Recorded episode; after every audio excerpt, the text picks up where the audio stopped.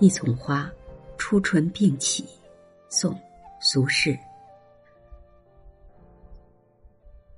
今年春浅腊七年，冰雪破春颜。东风有信无人见，路微意，柳际花边。寒夜纵长，孤琴意暖，钟鼓渐清远。朝来初日半闲山，楼阁淡疏烟。游人便作寻芳记，小桃杏应已争先。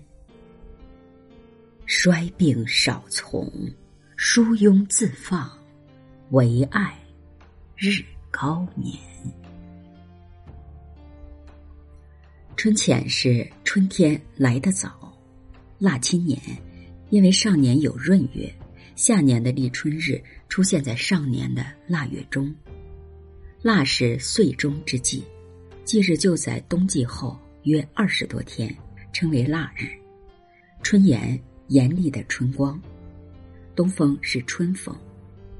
亲后背，清远，声音清亮圆润。寻芳记，踏青游览的计划。少从，少乐趣。疏庸是疏懒懒散。这首词抓住了初春和病愈初起这一特殊情景和特有的心理感受，描写词人初春病愈后既喜悦又疏庸的心绪。今年春浅腊七年，冰雪破春颜。这两句主要是写春寒尤重，而用腊侵雪破来表述，起笔就很新奇。东风两句进一步刻画今年春浅的特色。不光春天来得迟，而且即使有信也无人见。春天指柳际花边，漏了此微意。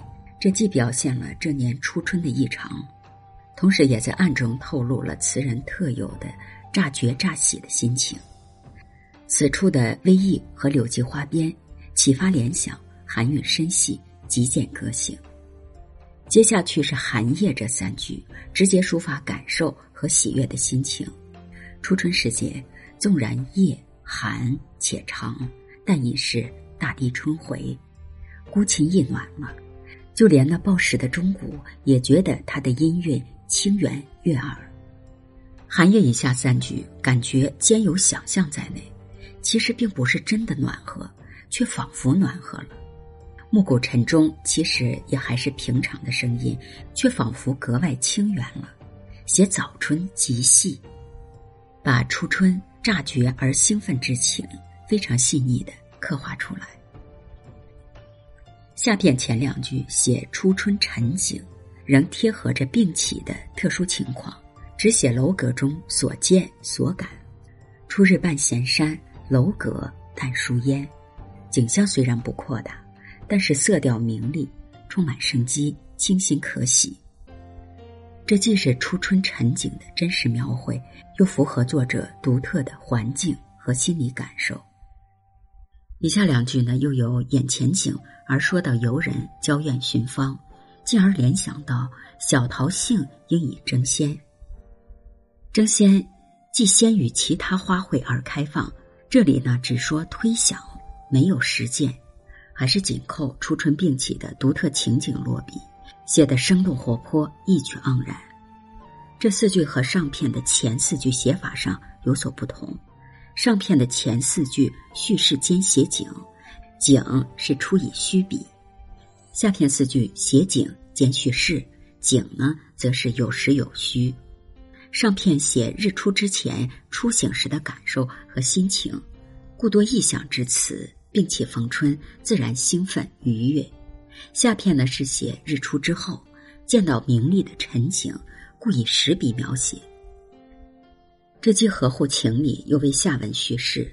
词人有眼前景，自然会想到寻芳之趣，联想到阁楼之外明媚的春光之喜人，因而理应也作寻芳记。最后三句：“衰病少从，疏庸自放，唯爱日高眠。”陡然逆转，与前景前情大异崎岖。这曲折的波澜，实际上却仍是紧扣“并起”两字，因为尽管春回大地而病体方起，毕竟少欢乐之趣。疏庸对少从，爱眠应衰病，日高眠和寻芳记。这样上文逢春，情绪到此处一跌，这种心理上的变化，这是病起者特有的。词人表现的真切动人。